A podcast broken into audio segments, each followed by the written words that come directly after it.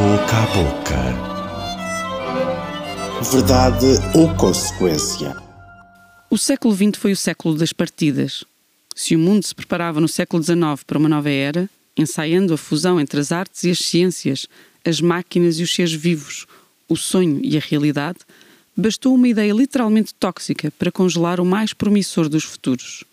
Uma guerra mundial, que intitulamos de Primeira, perdura até aos dias de hoje, reproduzindo-se numa segunda, multiplicando-se em guerras civis, ajustes de contas, alterações de fronteiras e, mais recentemente, em manifestações de uma estrutural falta de solidariedade de uma Europa sem tino, mas ainda assim carregando sobre os ombros o peso da memória de uma proposta universal.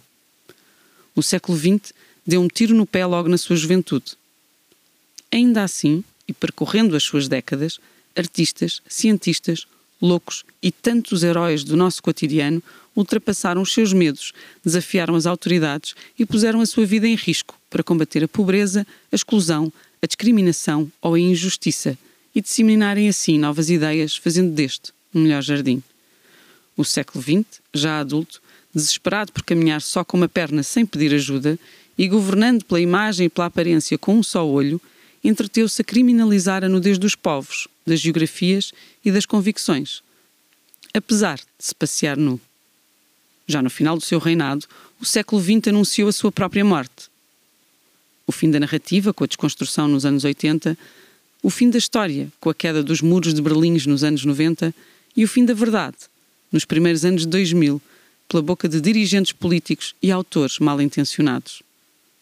E ainda assim, a Terra move-se. Depois da narrativa, vem mais narrativa. Depois da história, vem mais história.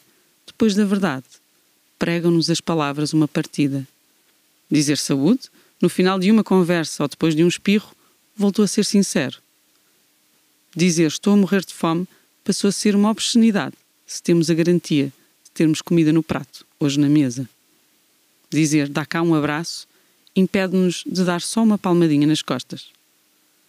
Talvez o início do século XXI se celebre hoje, no dia das mentiras. À mercê de nós próprios e das nossas escolhas, como aliás sempre vivemos fingindo não o saber, o tempo, esse grande mistério, veio perguntar-nos: quando é que me pregam uma partida a valer? E como querem responder ao desafio? Com verdade ou consequência? Esta é a segunda crónica boca a boca e a primeira que inicia a parceria do Teatro Viriato com a Rádio Jornal do Centro. Porque entre a verdade e a mentira encontram-se as almas gêmeas, aquelas que se atraem porque se unem em torno de causas comuns, sendo a nossa, a de um teatro, e a de uma rádio ou de um jornal, a de separar o trigo do joio, escolher o relevante em detrimento do tóxico e de levar até vós mais mundo. O que temos, o que queremos e o que queremos construir em conjunto, com uma mãozinha das musas, claro, e de olhos postos em Ígia, filha de Esculápio e deusa da saúde, da limpeza e da sanidade.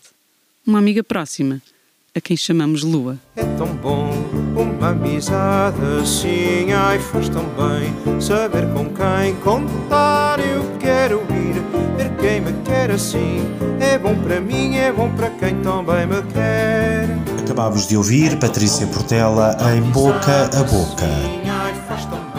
Saber com quem contar. Eu quero ir ver quem me quer assim. É bom para mim, é bom para quem também me quer. À boca da bilheteira. Convidamos todos aqueles que estão em casa com as suas famílias a dar um passeio connosco só com o poder do músculo da imaginação.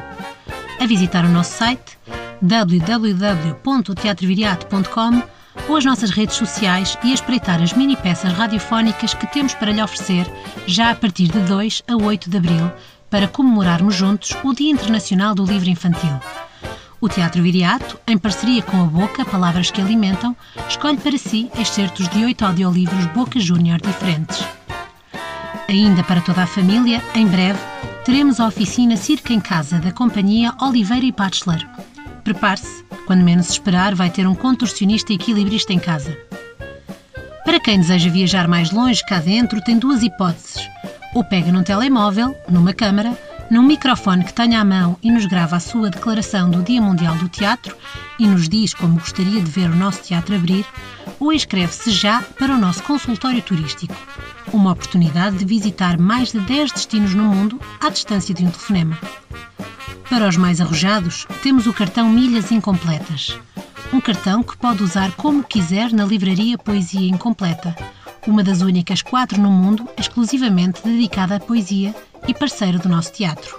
No caminho de regresso a casa, pode sempre passar pelo consultório do Dr. Bruá e cumprimentar um urso que não é, ou encontrar pelo caminho um tigre na rua.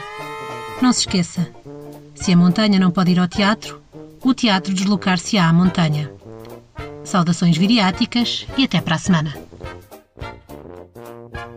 Este foi o Boca a Boca, magazine radiofónico do Teatro Viriato, uma estrutura financiada pela República Portuguesa Cultura, Direção-Geral das Artes e pelo município de Viseu, em parceria com a Rádio Jornal do Centro.